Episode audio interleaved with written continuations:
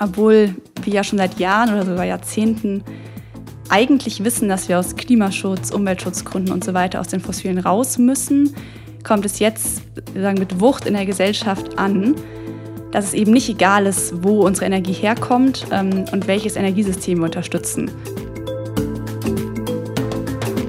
Man kann dann so sagen, dass äh, die Atomkraftwerke sich eben nur sehr langsam rauf und runter fahren lassen und dass sie äh, mit ihrer permanenten Grundlast äh, das Stromnetz verstopfen, richtig regelrecht verstopfen.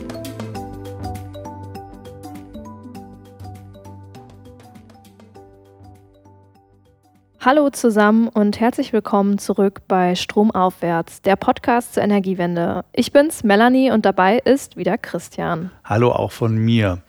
In dieser etwas längeren Podcast-Pause ist in der Welt viel passiert, wie ihr wisst. Äh, insbesondere auch Dinge, die die Energiewirtschaft erheblich betreffen. Das Jahr 2022 sollte eigentlich das Jahr des deutschen Atomausstiegs werden. Ähm, doch jetzt ist vor allem der russische Angriffskrieg auf die Ukraine das äh, beherrschende Thema und auch das Thema Atomkraft, Atomenergie ist wieder hochaktuell. Ja, richtig. Trotzdem oder vor allem deswegen sind wir seit diesem Jahr Unterstützer der Atomausstiegskampagne Erneuerbar statt Atomar. Ihr habt uns äh, aber auch geschrieben, warum wir denn immer noch für den Atomausstieg sind, wenn wir doch so schnell wie möglich wegen der aktuellen Situation vom russischen Gas wegkommen wollen. Da steht so ein bisschen die Frage im Raum, ob wir nicht viel eher über eine Verlängerung der Laufzeiten von deutschen Atomkraftwerken nachdenken sollten, sodass wir eventuell unabhängiger von Russland werden. Dahinter steht ein ziemlich großes Fragezeichen. Achtung, Spoiler-Alarm. Nein, das sollten wir natürlich nicht. Warum, das erfahrt ihr in dieser Folge. Wir schauen uns heute einige Fakten zum Thema Atomausstieg Ja und Nein an und wollen da auch wirklich darlegen, warum wir immer noch raus müssen aus der Atomenergie. Und zu dieser Debatte haben wir uns auch eine Expertin eingeladen, Dr. Angelika Clausen. Sie ist Co-Vorsitzende des IPPNW, Ärztin und engagiert sich im Bereich Friedenspolitik und Atomausstieg. Genau. Und wer oder was ist genau der IPPNW? Das interessiert euch jetzt bestimmt.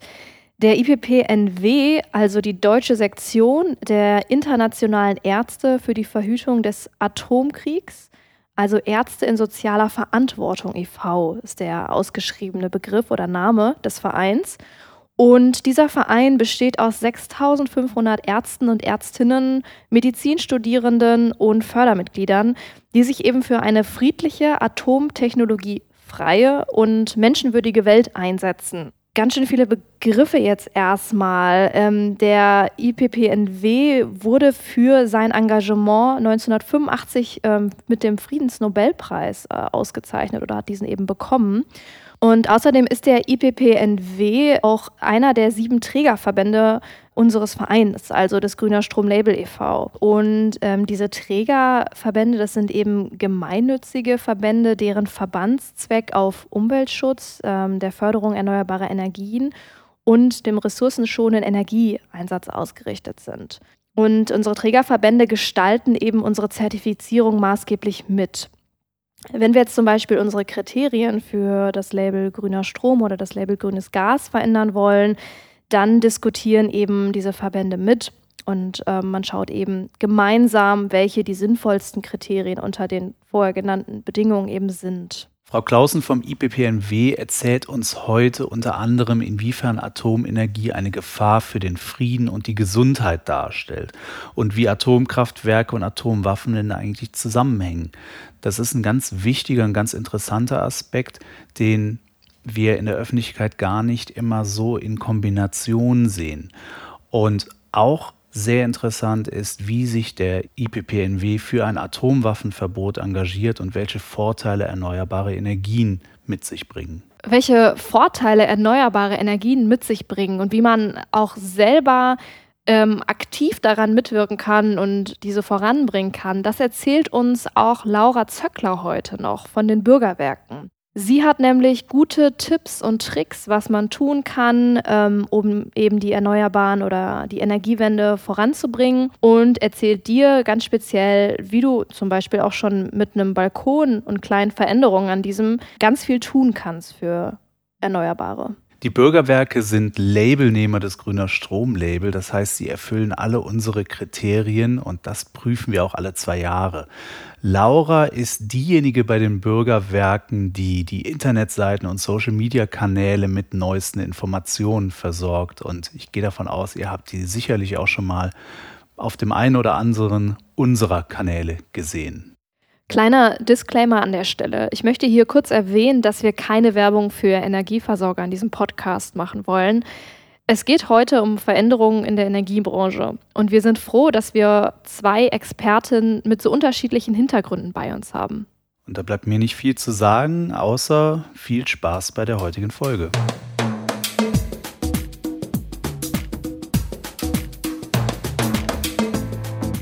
Stromaufwärts der Podcast zur Energiewende. Eine Produktion des Vereins Grüner Stromlabel.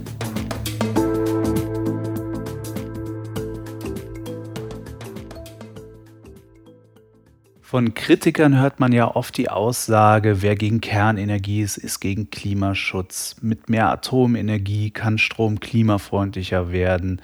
Warum eigentlich? Das begründet sich meistens immer äh, darauf, dass äh, Atomenergie weniger CO2 ausstoßen würde als Kohle. Und jetzt haben wir Anfang des Jahres auch noch die EU, die sogar Atomkraft ähm, als nachhaltig eingestuft hat. Also irgendwas muss ja da dran sein, oder? Naja, hört sich jetzt erstmal vielleicht logisch an und war ja auch in den Medien wirklich total äh, viel diskutiert und ähm, es gab ganz viele Artikel dazu und wirklich ein Wust an Neuigkeiten dazu. Aber Oft wird das Problem vergessen, dass viele Faktoren bei diesen Argumenten überhaupt gar nicht berücksichtigt werden. Es ist dann immer nur so ein kleiner Ausschnitt von der Realität quasi. Denn man muss eben auch bedenken, dass Atomkraft mit erheblichen technischen, ökonomischen und gesellschaftlichen Risiken verbunden ist. Naja, damit wir direkt mal ein paar Mythen und Unwahrheiten entgegentreten können, starten wir doch mal heute mit einem Fact-Check zu Atomenergie. Haben wir endlich mal wieder einen Fact-Check, super. Wir haben aktuell in Deutschland drei Atomkraftwerke noch am Netz. Die werden zum Ende des Jahres abgeschaltet, zumindest Stand jetzt. Zum Vergleich, in der EU sind noch 104 AKWs im Betrieb. Das ist etwa ein Viertel aller Atomkraftwerke weltweit welche Auswirkungen jedes einzelne Atomkraftwerk auf uns, unseren Alltag, im Grunde genommen auf unser gesamtes Leben hat, darauf wollen wir jetzt näher eingehen. Genau das haben die Scientists for Future im Jahr 2021 mit einem Diskussionsbeitrag zum Thema Kernenergie und Klima getan. Und in diesem Beitrag werden mehrere Problemfelder identifiziert, nämlich vier an der Zahl. Das erste Problemfeld sind äh, Gefahrenpotenziale von Kernkraft. Die Wirtschaftlichkeit ist das zweite. Ähm, dann haben wir als drittes Problemfeld die zeitliche Verfügbarkeit. Und zuletzt, auch ein ganz wichtiger Faktor, geht es eben darum, dass und vor allem wie Kernenergie unsere nachhaltige Entwicklung blockieren kann. Aber fangen wir mal ganz vorne an. Die katastrophalen Reaktorunfälle 1986 in Tschernobyl und dann schlussendlich 2011 in Fukushima haben dazu geführt, dass Deutschland den Atomausstieg beschlossen hat. Und da sind wir schon bei einem ganz wesentlichen Punkt, nämlich die Gefahrenpotenziale. In Kernkraftwerken sind jederzeit katastrophale Unfälle möglich, die radioaktive Schadstoffe und Strahlung freisetzen. Es gibt bisher zudem auch überhaupt keine Lösung für die Endlagerung von hochradioaktiven Abfällen. Es ist ganz interessant, dass in der deutschen Gesetzgebung drinsteht zur Endlagerungssuche, dass die Sicherstellung der Lagerung für eine Million Jahre garantiert werden muss. Das steht im Gesetzestext. Das heißt, diese Risiken sind einfach überhaupt nicht überschaubar. Diese Perspektiven sind überhaupt nicht nachvollziehbar. Und wir sind jederzeit dieser Gefahr ausgesetzt. Und abschließend auch noch das Thema Terrorismus und wie wir jetzt aktuell ja auch wieder feststellen müssen, was passiert im Kriegsfall mit Atomkraftwerken. Das sind natürlich auch zusätzliche Gefahrenpotenziale, die sich daran dann auftun. Wie viele Jahre hast du gesagt, Christian, ist das festgeschrieben im Gesetz? Eine Million Jahre muss die Endlagerung garantiert werden. Wahnsinn. Ich weiß nicht, ob man das schon fast wieder lustig oder besorgniserregend finden soll. Wahrscheinlich was dazwischen. Aber ähm, mein zweiter Fakt dreht sich um die Wirtschaftlichkeit. Das ist nämlich auch ein Problem. Ähm, bei Atomenergie ist es nämlich so, dass es gar keine wettbewerbsfähige Energiequelle ist und tatsächlich wird sie auch immer unwirtschaftlicher. Das heißt eben, dass immer mehr Geld reingesteckt wird, es aber erhebliche Kostenfaktoren auch einfach gibt. Beispielsweise der Rückbau von AKWs ist ein Kostenfaktor und, äh, wie wir gerade schon gehört haben, die Endlagerung von radioaktiven Abfällen muss natürlich auch finanziert werden. Und wenn das über Millionen von Jahren gehen soll, ja, da kommt bestimmt was dazu. Und ähm, hinzu kommen eben auch die riesigen Schäden, die durch Unfälle von AKWs entstehen können. Ganz einfach, Kernkraft ist schlicht und einfach zu teuer und äh, kann somit keinen positiven Beitrag leisten. Finde ich halt auch mal wieder ganz interessant, wenn man darüber nachdenkt, dass uns eigentlich immer gesagt wurde, Atomenergie ist einfach kontinuierliche, günstige Energie mit wenig Ressourcen. Aber wenn man sich das dann mal genauer anschaut, merkt man, das ist dann doch gar nicht so. Ja, das dachte ich tatsächlich auch. Ähm, ich war auch ganz überrascht, als ich diesen Fakt ähm, gesehen habe. Und äh, ja, aber klar, wenn man sich das mal auseinanderzieht mit den Risiken, die da sind, das sind natürlich auch Kosten. Wo wir aber dann auch bei dem Thema ähm, Verfügbarkeit und Energie sind. Ähm, es gibt jetzt noch das, diesen, diesen Aspekt der zeitlichen Verfügbarkeit. Was ist denn damit gemeint? Ja, bis so ein AKW ähm, erstmal fertig ist, das, das dauert ganz schön lange. Und zwar kann das bis zu zwei Jahrzehnte dauern. Und eigentlich ähm, war ja das Argument, dass ähm, gerade die Atomenergie jetzt total gut ist, um die Klimakrise aufzuhalten. Ähm, aber um die Klimakrise aufzuhalten, müssen wir eigentlich jetzt und äh, ja, am besten jetzt tatsächlich tätig werden oder spätestens in den nächsten ein, zwei, drei Jahren. Und wenn jetzt eben so ein Bau von einem AKW so lange dauert, dann passt das nicht so ganz zusammen. Und somit lohnt es sich auch an diesem Punkt gar nicht, äh, jetzt mehr mit dem Bau von AKWs zu starten. Das heißt, wenn ich dich richtig verstehe, Melanie, wir haben gar keine Zeit mehr für Atomkraftwerke. Nee, die haben wir nicht. Bringt gar nichts. Wow. Und abschließend gibt es noch ein ganz wichtiges Argument oder ein ganz wichtiges Themenfeld äh, bezüglich Kernkraft und das ist die Entwicklung hin zu einer nachhaltigen oder nachhaltigeren Gesellschaft. Das heißt Energiewende, CO2-Minderung, Energie einsparen etc. etc. Man spricht hier auch von der sozial-ökologischen Transformation. Kernenergie ist einfach gar nicht geeignet, um diesen Veränderungsprozess mitzugestalten. Das liegt einerseits daran, dass es schon Teil der alten Energiewirtschaft ist. Wir haben große Kraftwerke, zentralisierte Energieinfrastruktur, Stromleitungen, die zu einem Kraftwerk, von einem Kraftwerk äh, hin und zurücklaufen.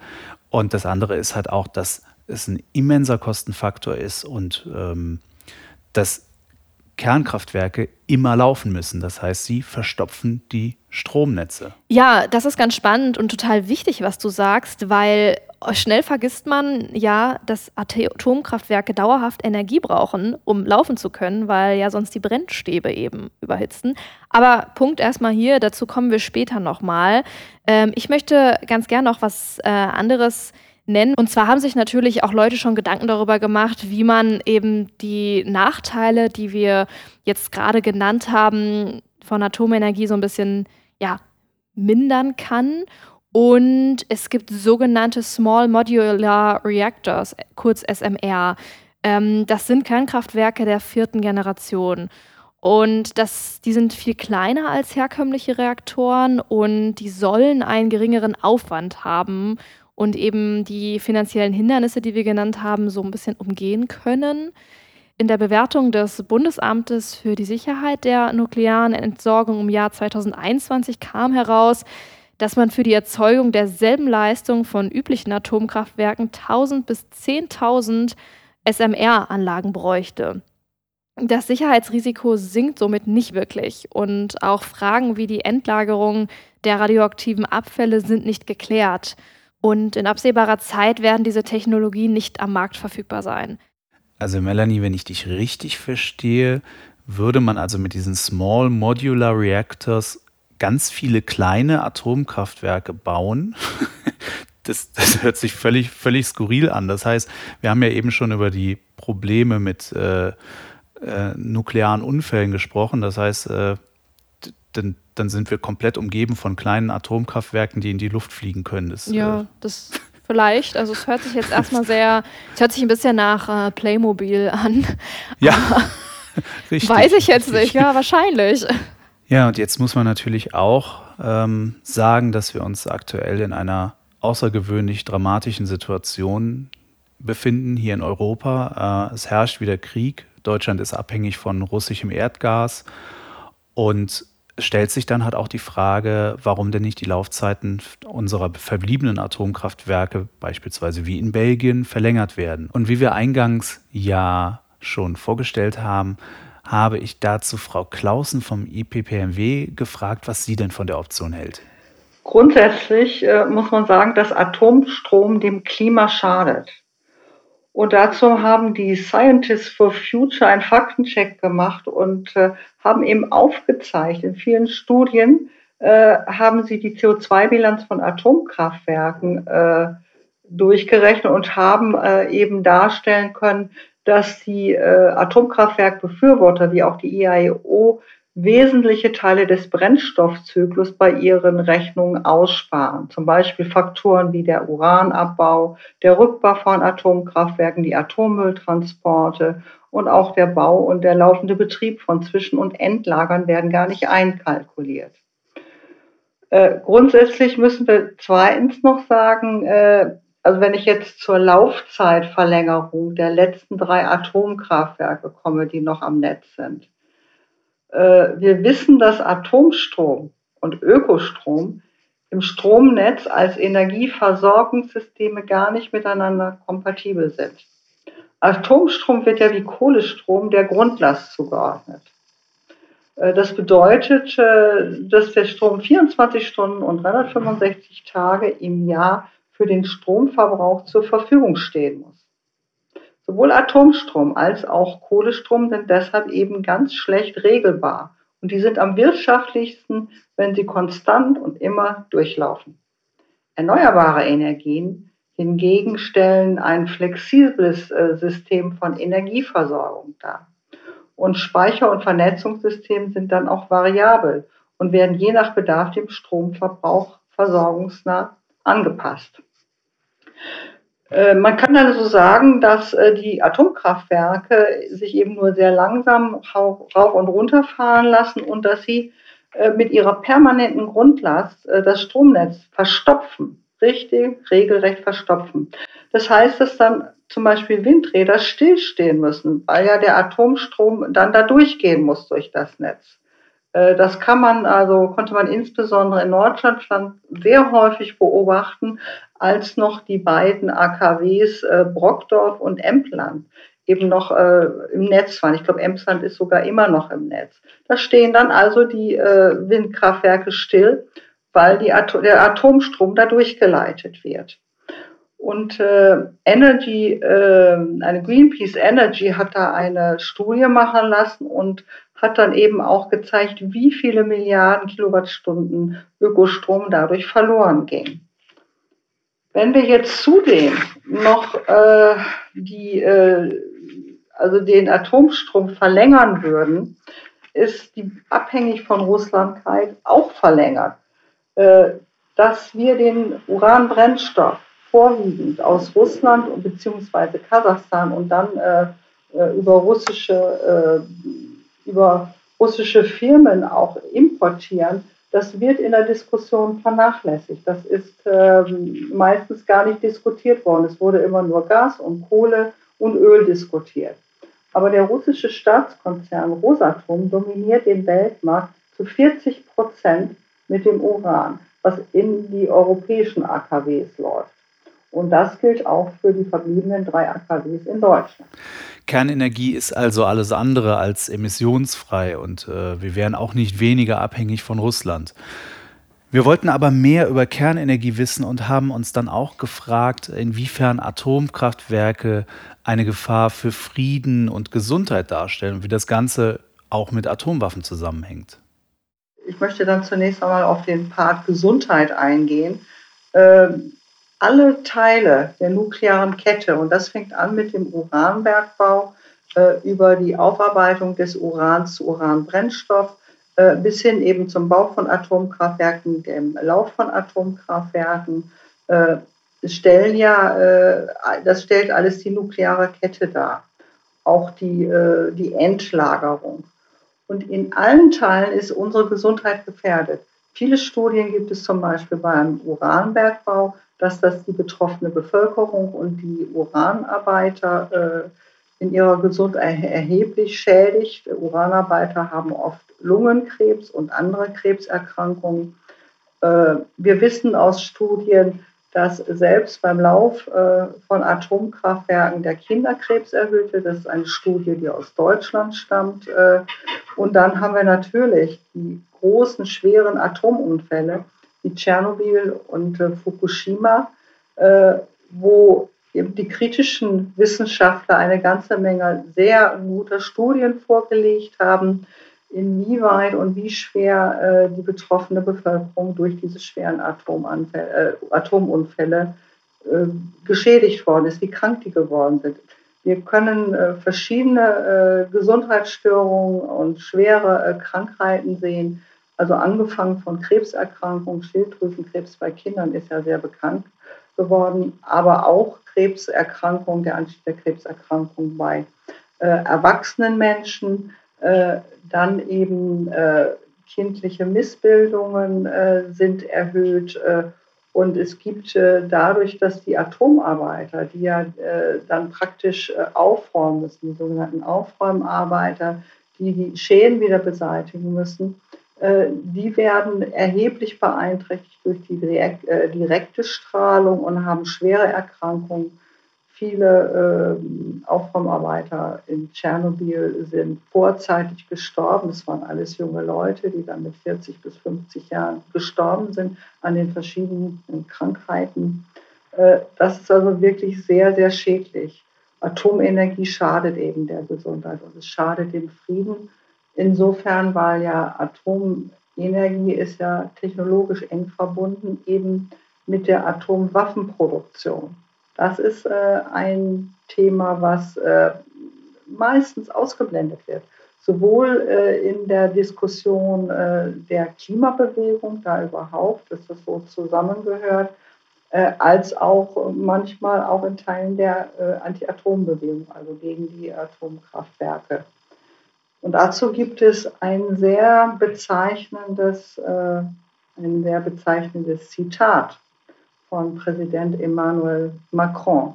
Der hat 2020 die Atomarbeiter in der Atomschmiede Le Creusot in Frankreich besucht und hat dort den markanten Satz gesagt, ohne zivile Atomenergie gibt es keine militärische Nutzung der Technologie.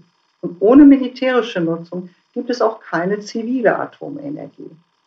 Wenn man also einen Atomwaffenstaat, das Atomwaffenarsenal ausbauen will, nicht nur auf, sondern auch ausbauen will, modernisieren will, dann äh, ist der ganze Atomwaffensektor auf diese Quersubvention aus dem zivilen Sektor angewiesen. Und dazu gibt es äh, eine ganze Reihe Studien, insbesondere aus den USA und auch aus äh, Großbritannien, die das belegen. Und ein weiterer Beleg dafür, für diese enge Verbindung, ist, wenn wir gucken, in welchen Staaten äh, hauptsächlich neue Atomkraftwerke entstehen, dann sind das überwiegend, nicht ausschließlich, aber überwiegend eben die Atomwaffenstaaten. Und das ist äh, Russland, das ist China, das ist Indien, äh, das ist Pakistan, das ist Frankreich, äh, das ist Großbritannien und die, äh, und die USA. Das sind alles Atomwaffenstaaten, die unbedingt weiter in diese äh, Energie Produktion, Atomenergieproduktion investieren. Und das hat keine wirtschaftlichen Gründe. Das ist auch nachgewiesen worden von den Scientists for Future. Es geht eben äh, wirklich um Waffenproduktion und die Möglichkeit, dass man das entsprechende Personal hat, die Techniker hat, die Sicherheitsfachleute hat, die äh, man braucht, um überhaupt Atomwaffen äh, zu produzieren und dann auch zu betreiben und äh, was alles zugehört. Und stellen Sie sich mal vor, in der Stellenanzeige würde stehen, hey, ihr tollen Atomphysiker, wollt ihr denn nicht gerne mal in einer Atomwaffenfabrik arbeiten? Wer würde sich denn auf so eine Stelle bewerben? Äh, das wird also dann eben äh, verbrämt und verschönt und dann wird äh, die moderne Atomtechnologie gelobt und dass es Small Modular Reactors gibt, also diese kleinen modularen Reaktoren, für die ja auch mal so geschwärmt wird. Das hat eben auch damit zu tun, da will man die Atomenergie so als modern darstellen und dann soll beworben werden, auch die Wissenschaftler, die entsprechenden Fachleute sollen eben für Arbeit in diesem Bereich angeworben werden.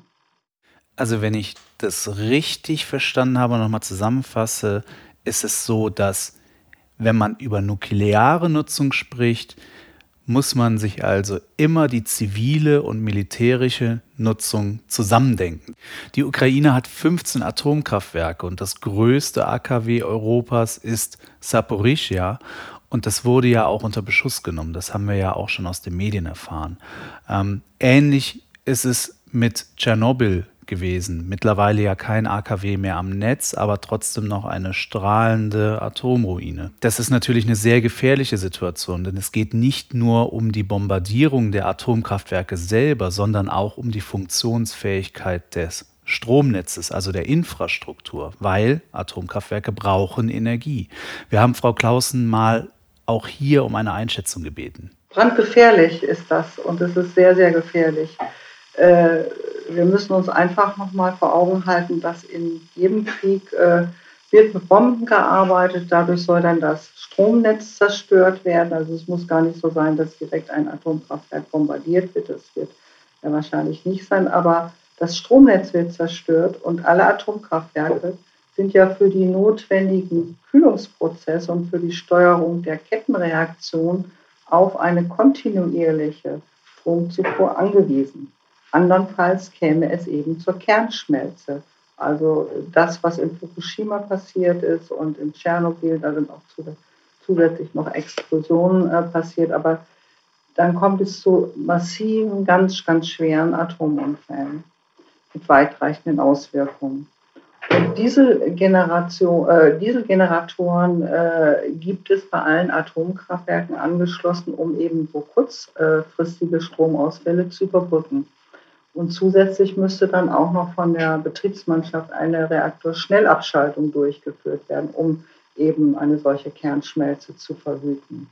Das zeigt auch äh, die hohe Verantwortung der Betriebsmannschaften, gerade auch jetzt in der Ukraine, die oft durch die Kriegshandlungen, äh, also in ihrem Schichtbetrieb gar nicht abgelöst werden können und äh, dann natürlich auch nicht mehr so aufmerksam sind, wie sie das äh, eigentlich sein wollen. Das, äh, in Tschernobyl, in dem ganzen Gebiet, wo die Atomreaktoren schon ab, äh, ja, abgeschaltet sind, äh, dieses Gebiet wurde ja von der russischen Armee eingenommen und dort wurden die Soldaten eben angewiesen, da äh, umfangreiche Ausarbeiten durchzuführen. Und es äh, ist auch bekannt geworden, dass äh, etliche von ihnen wohl verstrahlt worden sind. Die sind dann nach Weißrussland transportiert worden und es wurden zeitweilig eben dort in dem Gebiet, weil der Boden ja immer noch schwer mit Radionukliden belastet ist, wurden dort erhöhte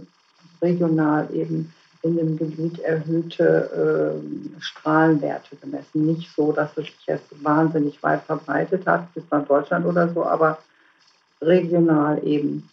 Und das Wesentliche ist eigentlich sind Atomunfälle und Kernschmelzen, die dadurch ausgelöst werden können, wenn man wenn der Krieg äh, in der Nähe von Atomkraftwerken passiert. Das Gefahrenpotenzial ist also weit mehr zu sehen als nur bezogen auf die Atomkraftwerke selber. Das heißt, die müssen unversehrt bleiben, aber auch die Infrastruktur muss funktionieren, damit die AKWs Strom abgeben, aber halt auch nutzen können. Aber wenden wir mal den Blick weg aus der Ukraine hin nach Deutschland und dann mal weg von der zivilen Nutzung von äh, Atomenergie hin zur militärischen Nutzung, denn nach wie vor sind in Deutschland Atomwaffen stationiert. Es sind 20 US-amerikanische Atomwaffen, die sind in Büchel stationiert. Das äh, ist eine kleine Stadt in Rheinland-Pfalz, äh, und zwar im Rahmen der nuklearen Teilhabe der NATO. Und die US-amerikanischen Atomwaffen sollen ab 2023 durch neu aufgerüstete Bomben ersetzt werden. Und diese Bomben äh, sind eben besser steuerbar, treffgenauer und können auch gegen gehärtete Bodenziele eingesetzt werden. Und damit äh, man diese Bomben äh, ans Ziel bringen kann, braucht es, da kann man die alten Tornado-Jäger äh, nicht mehr benutzen, die passen dann nicht mehr und deshalb müssen auch neue Kampfjets von den USA eingekauft werden. Das sind die äh, F-35 Bomber. Und dann wird man sich für die nächsten 20 oder 30 oder 40, 50 Jahre weiter den Atomwaffen verschreiben und der nuklearen Abschreckung. Und das ist der völlig falsche Weg. Also was wir eigentlich stattdessen brauchen, ist nukleare Abrüstung und den Atomwaffenverbotsvertrag, den es ja schon gibt. Äh, aber Deutschland ist nicht beigetreten. Wie setzt sich der IPPNW für die Abrüstung und ein vollständiges Verbot von Atomwaffen ein? Ja, die IPPNW äh, ist Gründungsmitglied einer relativ neuen Kampagne für die Ächtung von Atomwaffen, ICAN, International Campaign for the Abolition uh, of Nuclear Weapons, also die englische Abkürzung ist das.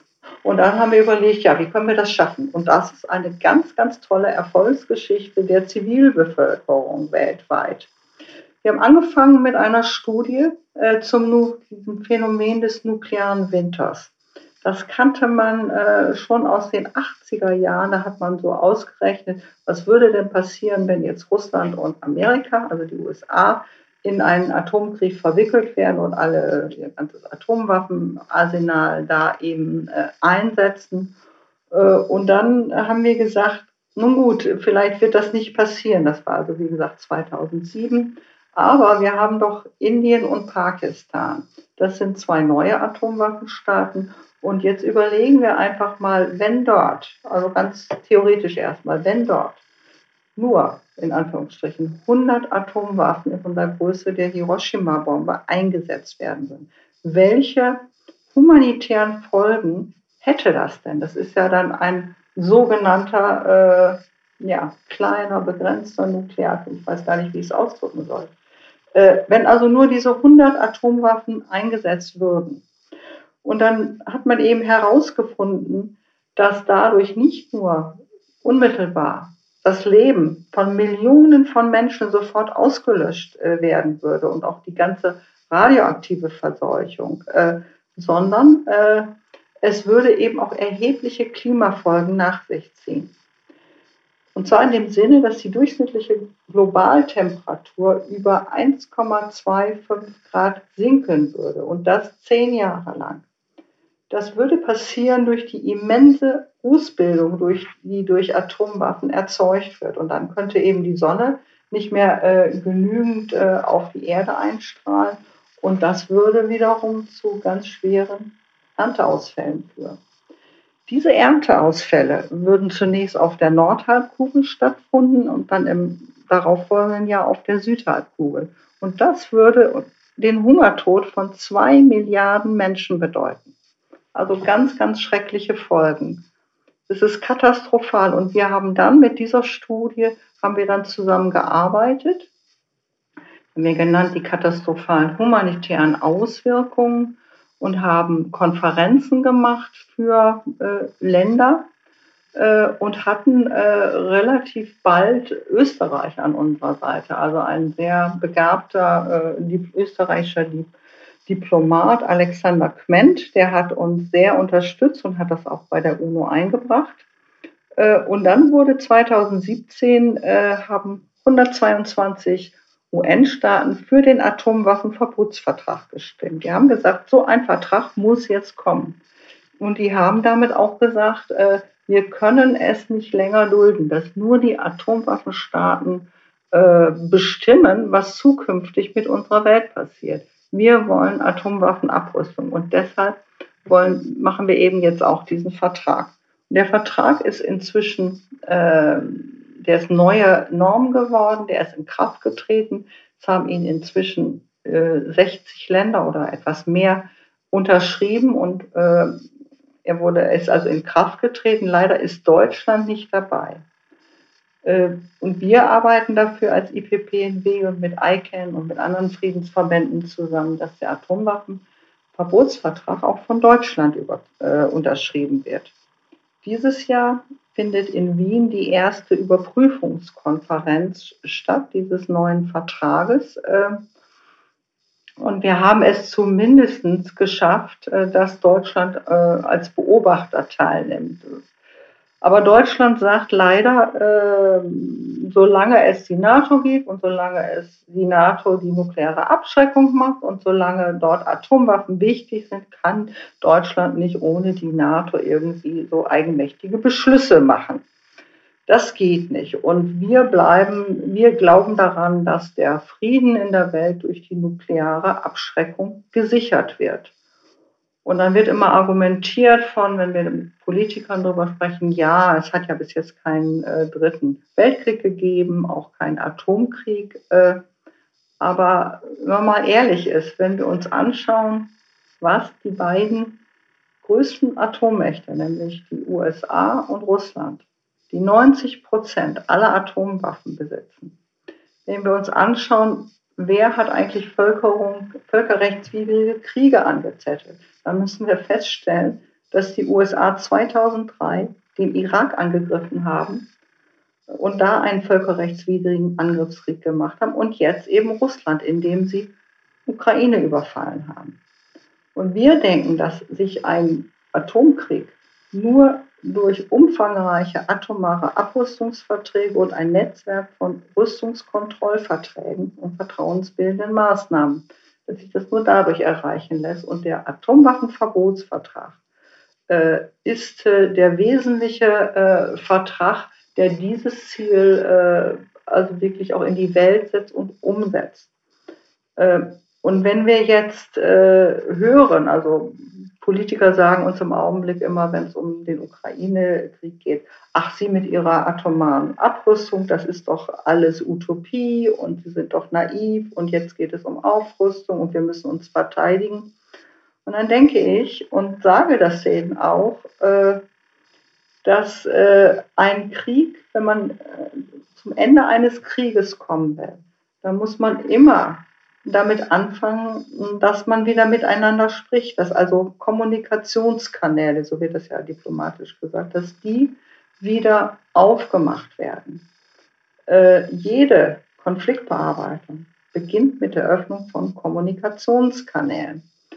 Und im Verhältnis Russland-Deutschland, äh, Russland-USA sind leider diese Kommunikationskanäle äh, schon lange vor dem Krieg immer mehr geschlossen worden und auch vertrauensbildende Maßnahmen zum Beispiel. Also die letzte extrem negative Maßnahme war ja die Kündigung des INF-Vertrags durch die Regierung Trump und die Kündigung des Vertrags über den offenen Himmel, auch durch die Regierung Trump. Und dann hat Russland nachgezogen. Äh, diese vertrauensbildende Maßnahme, Vertrag über den offenen Himmel, hat also erlaubt zu den Staaten, die daran beteiligt sind, dass man Beobachtungsflüge machen kann und dann eben auch äh, Truppenbewegung und was ich was alles kontrollieren kann und dann darüber in Kommunikation treten kann. Und inwiefern können erneuerbare Energien den Frieden sichern und was sind die Vorteile für die Gesundheit? Ja, äh, durch die Beendigung unserer Abhängigkeit von fossilen Energien, also das bedeutet ja auch, dass die Atomenergie ist zwar keine fossile Energie, aber dies muss eingeschlossen sein und durch die Energiewende, die dann darauf folgen muss und gleichzeitig auch schon begonnen hat in vielen Ländern, können wir den, können wir den Frieden fördern. Und ich sage ganz bewusst, das habe ich mir genau überlegt, können, weil in den Umbau zu erneuerbaren Energien auch die Rohstoffabhängigkeit mit einbezogen werden muss, also in die äh, Diskussion über die Maßnahmen, was alles passieren muss. Auch erneuerbare Energien brauchen ja Rohstoffe, wie zum Beispiel seltene Erden. Und das bedeutet, äh, in der Energiewende äh, und bei den Maßnahmen müssen wir eben äh, den Umbau so gestalten, dass viel, viel mehr Energie gespart wird. Also das muss ein Teil des Programms sein. Auch des Programms, was jetzt von unserer Bundesregierung äh, umgesetzt wird. Es geht eben auch um Energiesparen, Einsparen. Es geht darum, dass äh, die Bevölkerung und die Industrie äh, und äh, Energieproduzenten schädliche Produktions- und Konsummuster überprüfen müssen. Es ist also wirklich äh, gut äh, für die Gesundheit des Einzelnen, gut für alle Menschen, gut für das Klima. Ja, und das, damit können wir sofort beginnen. Aber gleichzeitig besteht die Forderung an die Politik, solche Veränderungsprozesse müssen politisch eben auch gesteuert werden. Das ist keine alleinige individuelle Sache, sondern dazu braucht es eben den Anstoß durch die Politik. Erneuerbare Energien sind also nicht nur unglaublich wichtig für das Klima, sondern es wird auch mehr und mehr deutlich, dass es ein ganz, ganz wichtiger Friedensfaktor ist, nämlich die Sicherheit der eigenen kontinuierlichen Energieerzeugung führt auch zur politischen, sozialen, gesellschaftlichen Stabilität. Bei fossilen Energien, wozu ich jetzt auch die Atomenergie zählen würde, gibt es immer Abhängigkeiten von Importen, von Exporten. Und das führt halt einfach zu Instabilitäten. Ja, schon häufig hat die Wissenschaft ja bestätigt, dass eine hundertprozentige Energieversorgung aus Erneuerbaren technisch möglich ist. Leider sind wir aber immer noch nicht an dem Punkt. Aber die Rahmenbedingungen ändern sich ja gerade. Durch die neue Bundesregierung hat man einfach die Hoffnung, äh, dass es jetzt in die richtige Richtung gehen könnte. Wer sich nicht alleine auf die Politik verlassen will oder einfach direkt starten möchte für die Energiewende, der kann sich mal überlegen, ähm, vielleicht einer Energiegenossenschaft beizutreten, um so eben einen wichtigen Beitrag für die Energiewende zu leisten. Und wir hatten es zu Beginn schon mal erwähnt, wir hatten oder wir haben heute zwei Interviewpartnerinnen, nämlich auch die Laura Zöckler. Und die Laura ist bei den Bürgerwerken tätig. Die Bürgerwerke äh, sind ein deutscher Ökostromanbieter und eben auch ein Verbund von Bürgerenergiegesellschaften. Und als Dachorganisation von Energiegenossenschaften bündeln die Bürgerwerke Ökostrom aus ja, lokaler Erzeugung und versorgen so eben Haushalte und Unternehmen ganz Deutschland. Ich habe Laura auch gefragt, ob und inwiefern die Bürgerwerke als Dachenergiegenossenschaft aktuell eine Veränderung der Sichtweisen auf erneuerbare Energien verspüren. Ja, auf jeden Fall. Also ich finde, man merkt es auch im persönlichen Umfeld total. Also wie viele Menschen jetzt so diesen Krieg als letzten Auslöser ähm, sehen, dass man doch endlich von den fossilen Energien weg müsste. Ähm, also sowohl jetzt, wenn ich mit Freunden und Freunden rede, aber auch natürlich im Kontakt mit KundInnen oder so bei den Bürgerwerken. Und ich bin letzte Woche über ein ähm, Zitat gestolpert, das ich super gut passend finde. Das besagt, ähm, dass die Klimakrise es nötig macht, aber der Krieg in der Ukraine macht es uns bewusst. Unsere Abhängigkeit von fossilen Energieträgern muss schnellstmöglich ein Ende finden.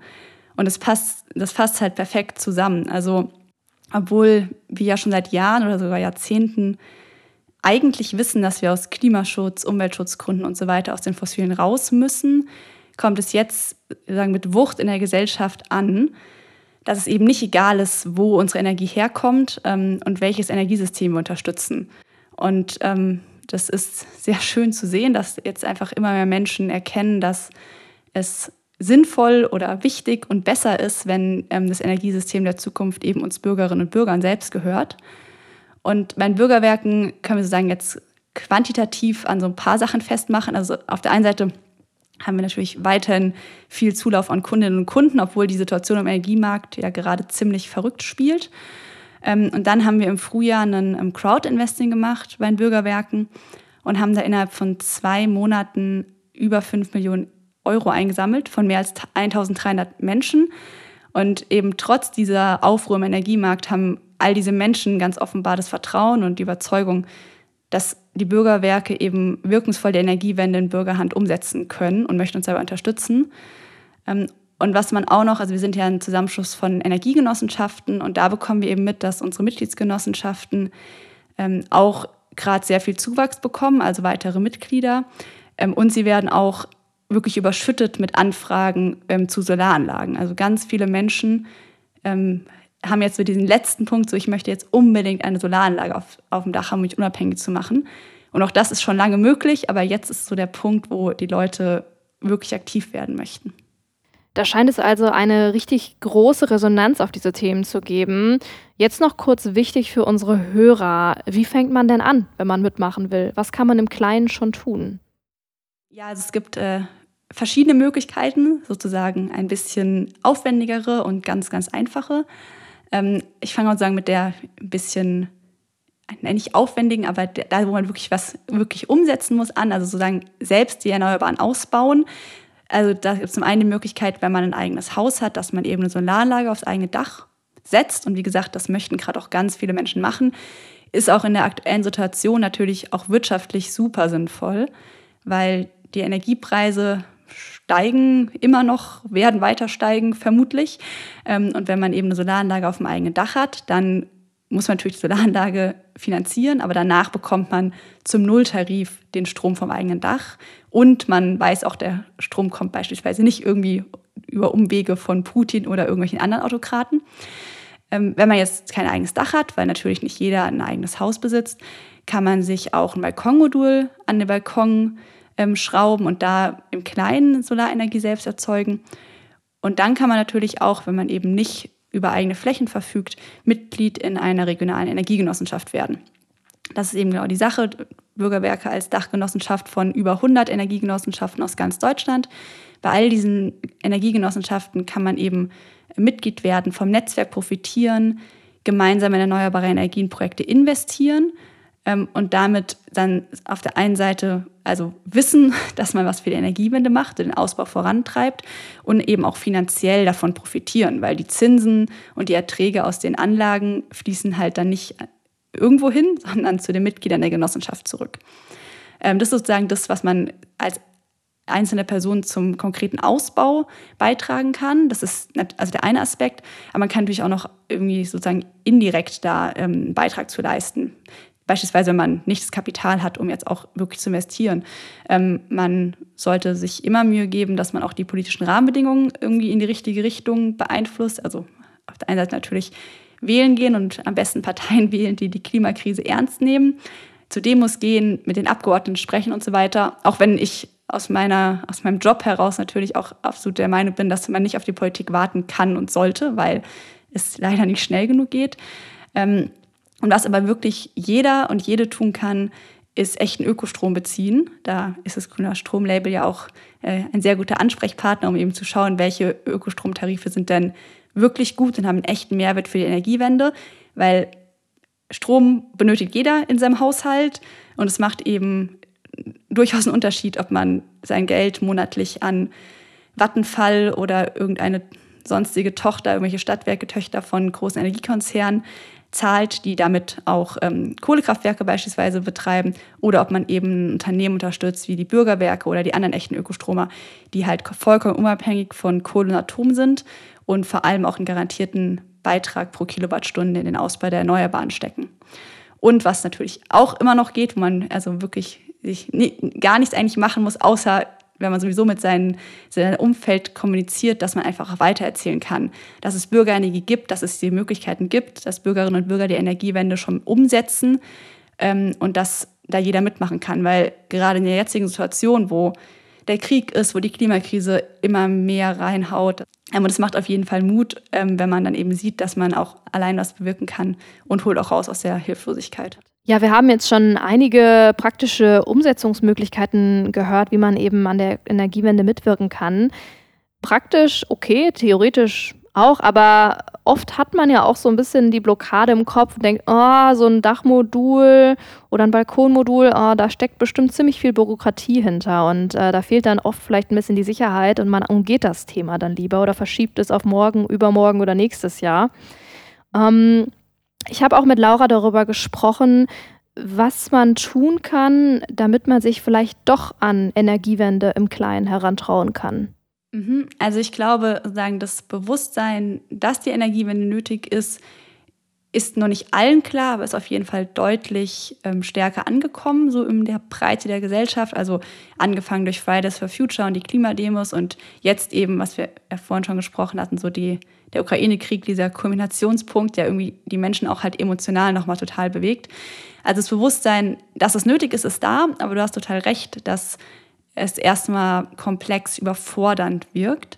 Ähm, weil, also zum einen ist die Bürokratie unnötig komplex, ähm, sodass es natürlich ganz vielen sehr kompliziert erscheint.